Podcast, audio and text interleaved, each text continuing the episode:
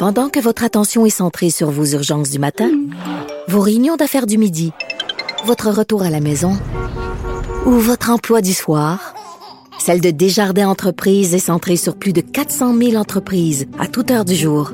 Grâce à notre connaissance des secteurs d'activité et à notre accompagnement spécialisé, nous aidons les entrepreneurs à relever chaque défi pour qu'ils puissent rester centrés sur ce qui compte, le développement de leur entreprise. Tantôt, on a parlé de situations critiques dans différents euh, CHSLD qui sont majoritairement concentrés dans la région de Montréal. On a choisi de les nommer. Euh, mais bon, j'avais envie qu'on parle à une personne, euh, un résident en fait d'une résidence euh, pour personnes âgées dans lequel euh, ça va bien, tu sais, dans lequel les choses se passent bien parce que c'est pas vrai que c'est dans toutes les CHSLD où on a des cas où on a perdu le contrôle. On s'en va tout de suite parler à Rosaire Pelletier. Rosaire Pelletier qui est un résident d'une résidence pour personnes autonomes. Il a 91 ans et il habite à Alma et c'est un ancien homme de radio. Bonjour Monsieur Pelletier. Oui, bonjour. Je très, très heureuse que vous ayez euh, accepté mon invitation parce que j'ai envie de parler à une personne, euh, évidemment, de plus de 70 ans. On parle beaucoup de vous en ce moment dans les médias, mais on vous donne pas beaucoup la parole. Comment vous vous sentez, vous, par rapport à toute cette crise-là du coronavirus? Euh, ben, je dois trouver, je, je, vous dis que je trouve ça difficile, mais euh, un peu comme ça s'est déjà produit d'ailleurs dans la résidence où je demeure. Il y a quelques années, il y avait eu une épidémie de grippe, de l'influenza, je pense.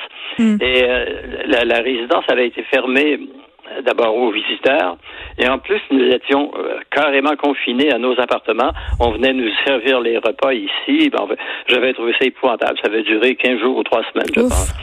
Et, et, ça s'était euh, produit euh, dans ce qu'on a le temps des fêtes, c'est-à-dire tout près de, de, Noël. Et ici, à la résidence Saint-Jude d'Alma, où je me trouve, il y avait l'église Saint-Jude qui, est branchée d'ailleurs avec la, la résidence d'ici. Et puis, euh, on n'avait même pas été capable d'aller à la messe de minuit. Vous savez, tellement c'était fermé, là. Alors, il y a une certaine habitude, je dirais, qui, qui, qui m'habite à ce moment-là, parce que je trouve que c'est un petit peu plus léger quand même que ce confinement-là dont je vous parle, dont je vous parlais tantôt. Là.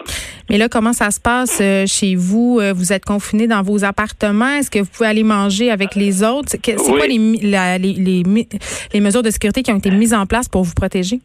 Le côté différent de le, confinement dont je parlais tantôt, c'est que nous sommes en mesure encore d'aller prendre nos repas dans la salle à manger. Euh, dans mon cas, qu'il s'agit du déjeuner et du repas du soir, parce que le midi, je fais moi-même mes choses ici, puis c'est pour faire un peu différent. Alors, euh, euh, ça m'arrive de temps en temps d'aller acheter en bas un, menu qui me plaît davantage, mais pour le plus, plus souvent qu'autrement, je mange ici. Et puis, de temps à autre aussi, ma fille m'apporte des choses. Et puis, bon, hein, parce que moi, je suis, je suis devenu, euh, je suis veuve depuis cinq ans maintenant. Et puis, euh, non, je vis quand même euh, assez bien. mais je racontais à votre recherchiste Alexandre, je pense, qui, qui m'a parlé au cours de l'avant-midi, que je suis pas complètement confiné comme le sont les autres, parce qu'ici, nous avons mis en marche, je dis, je devrais dire on parce que c'est pas vraiment de moi que c'est parti. Euh, nous avons mis en marche une capsule d'information euh, qui est quotidienne et qui est enregistrée pour être reproduite sur notre petit poste de télévision maison. Oui, parce que vous êtes un ancien journaliste, donc vous ne considérez pas encore à la retraite, vous êtes encore actif. oui, et, euh, exactement. Puis en plus, depuis près de dix ans que je, ça fait dix ans exactement que je suis ici, et j'avais conseillé à l'époque euh, à, la, euh, à la directrice générale de mon, mon intention de, de, faire un petit journal, ce qui s'est produit d'ailleurs. À l'époque, le journal que nous avions était publié quatre fois par année, c'est-à-dire au changement de saison. Mmh.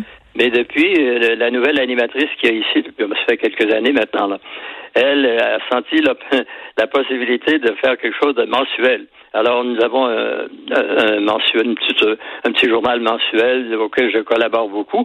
Je fais des entrevues avec le personnel, en fait, des choses comme ça. Là. Mais et là, vous avez travaillé une dizaine d'années pour une radio d'Alma, 26 ans à Radio-Canada, principalement comme...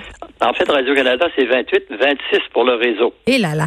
Correspondant parlementaire. Là, j'ai envie de vous demander, là, je profite de vous un peu, vous avez une vaste expérience médiatique. Est-ce que vous avez déjà vu ça, une crise comme ça, M. Hmm. Monsieur Pelletier?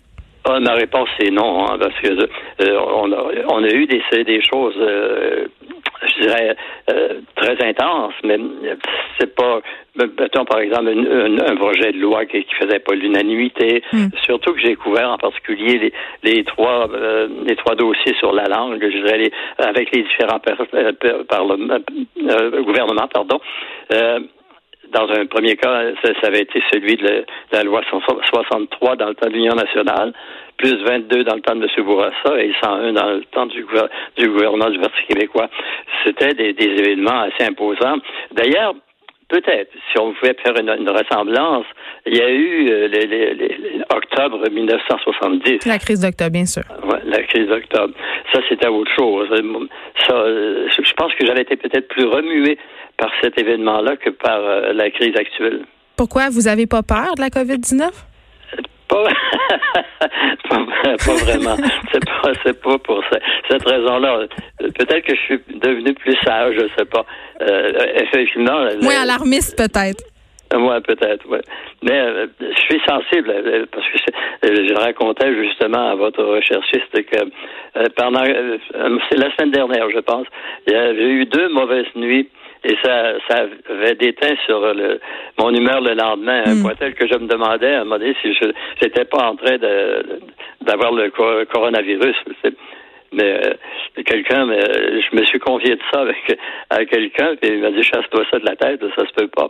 Est-ce que, parce que parlant de peur, là, en ce moment, il y a beaucoup de personnes qui ressentent l'anxiété, M. Pelletier. Est-ce que vous regardez euh, qu'est-ce qui se dit dans les médias par rapport à cette crise-là euh, du COVID, de la COVID-19?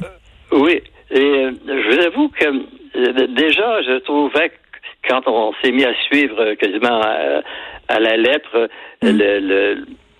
l'épidémie qui, commençait en Chine, je me demandais pourquoi nous, nous faire part de la température exacte du climat euh, aussi fréquemment.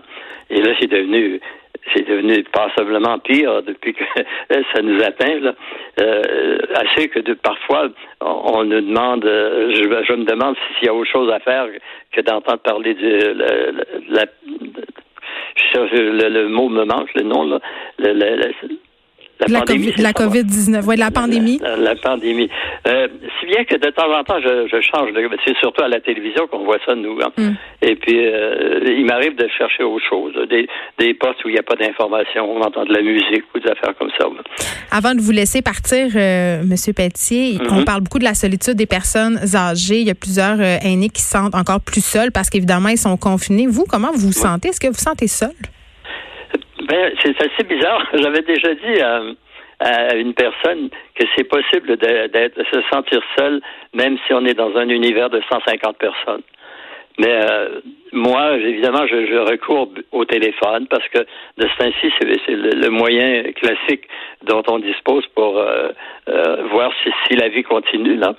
Mais euh, non, je peux pas dire parce que euh, j'ai hâte par contre qu'il fasse assez beau par contre pour aller me, euh, je sais pas prendre l'air un peu sur mon balcon parce que nous avons un grand balcon ici là et prendre cette fameuse marche. Oui, prendre des marches. Ben, habituellement, on peut aller à l'extérieur, mais ce les marches, même à l'extérieur, sont, sont interdites. Mais ça fait du bien, M. Pétier, de savoir que ça peut bien se passer et que dans plusieurs résidences et CHSLD, le personnel prend les choses bien en main. Vous faites confiance à votre établissement et vous vous sentez bien dans tout ça. Merci vraiment de nous avoir parlé. Allez-y. Ben, d'accord. Bonne journée. Rosaire Pelletier, qui est un résident, euh, je vous le rappelle, d'une résidence pour personnes autonomes euh, à Alma, c'est dans la région du Saguenay-Lac-Saint-Jean. Il a 91 ans.